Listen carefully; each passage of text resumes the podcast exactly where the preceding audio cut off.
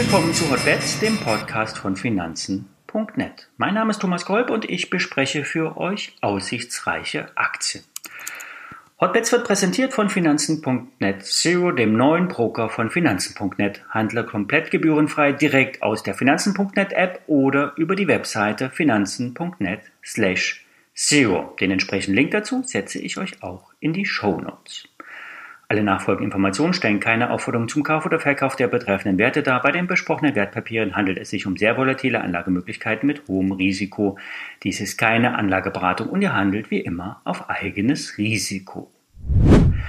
Wir starten mit Rückenwind in die Woche. Die Märkte konsolidieren nicht. Das All-Time-High beim DAX scheint greifbar. Auch wenn alle Crash-Propheten jetzt den finalen Sell-Off heraufbeschwören, derzeit ist davon nichts zu sehen. Und solange wir nichts sehen, sondern einige sich das nur wünschen, sollten wir dabei bleiben. Vielleicht mal ein paar Gewinne mitnehmen, wie zum Beispiel bei BioNTech. Die deutsche Erfolgsgeschichte ist jetzt über 80 Milliarden Euro wert. Der Kurs steht bei über 330 Euro. Die Zahlen die heute gemeldet wurden, waren sehr gut. Zwei Milliarden Umsatz, über eine Milliarde Gewinn. Und die Aussicht auf einen weiteren Durchbruch bei der mRNA-Technologie, vielleicht eine Impfung gegen Krebs, das ist das Potenzial. Aber hier wäre zwar der Markt gigantisch und die BioNTech-Gründer hätten dann wirklich nach dem Corona-Impfstoff und einer möglichen Krebsheilung oder besser gesagt Vorbeugung den Nobelpreis verdient. Trotzdem Wer die Aktie hat, sollte etwas auf Tasche nehmen. Das kann zwar im Nachhinein sich als Fehler erweisen, doch derzeit steigt die Aktie wie auf einem Fahnenmast nach oben und es schreit nach einer Konsolidierung. Ein Wert mit baldigem Kaufsignal sieht der Aktionär. Im Besonderen geht es um, die dänischen, um den dänischen Windparkspezialisten Orsted. Der Konzern hat sein bisher größtes Onshore-Windprojekt fertiggestellt und ist bärenstark positioniert. Zuletzt wurde in Texas am Windpark Western Trail gebaut. Es zeigt sich auch hier, dass die erneuerbaren Energien günstig Strom produzieren können, wenn die Bedingungen ja, günstig sind und die Baukosten nicht die Rechnung verhageln.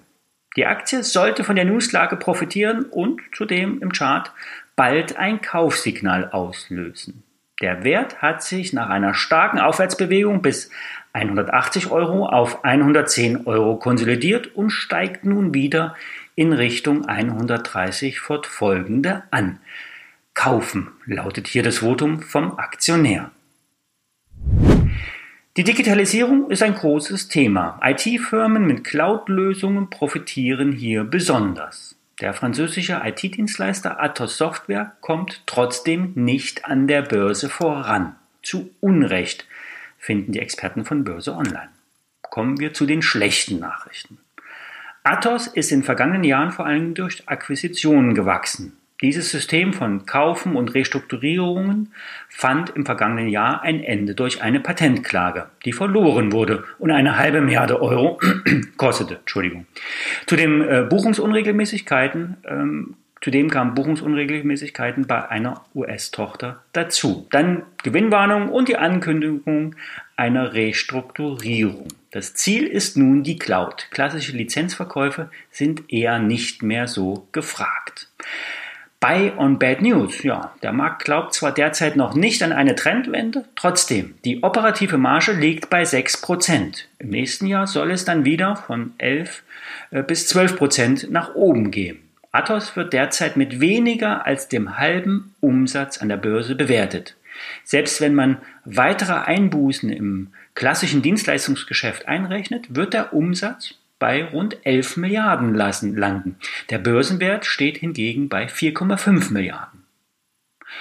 Die Gewinnwarnung überdeckt zudem, dass sich die Cloud Services, die Themen im Dienstleistungssektor im Portfolio von Athos gut entwickeln. Die Geschäfte machen schon gut die Hälfte der Erlöse aus und werden weiter an Bedeutung gewinnen.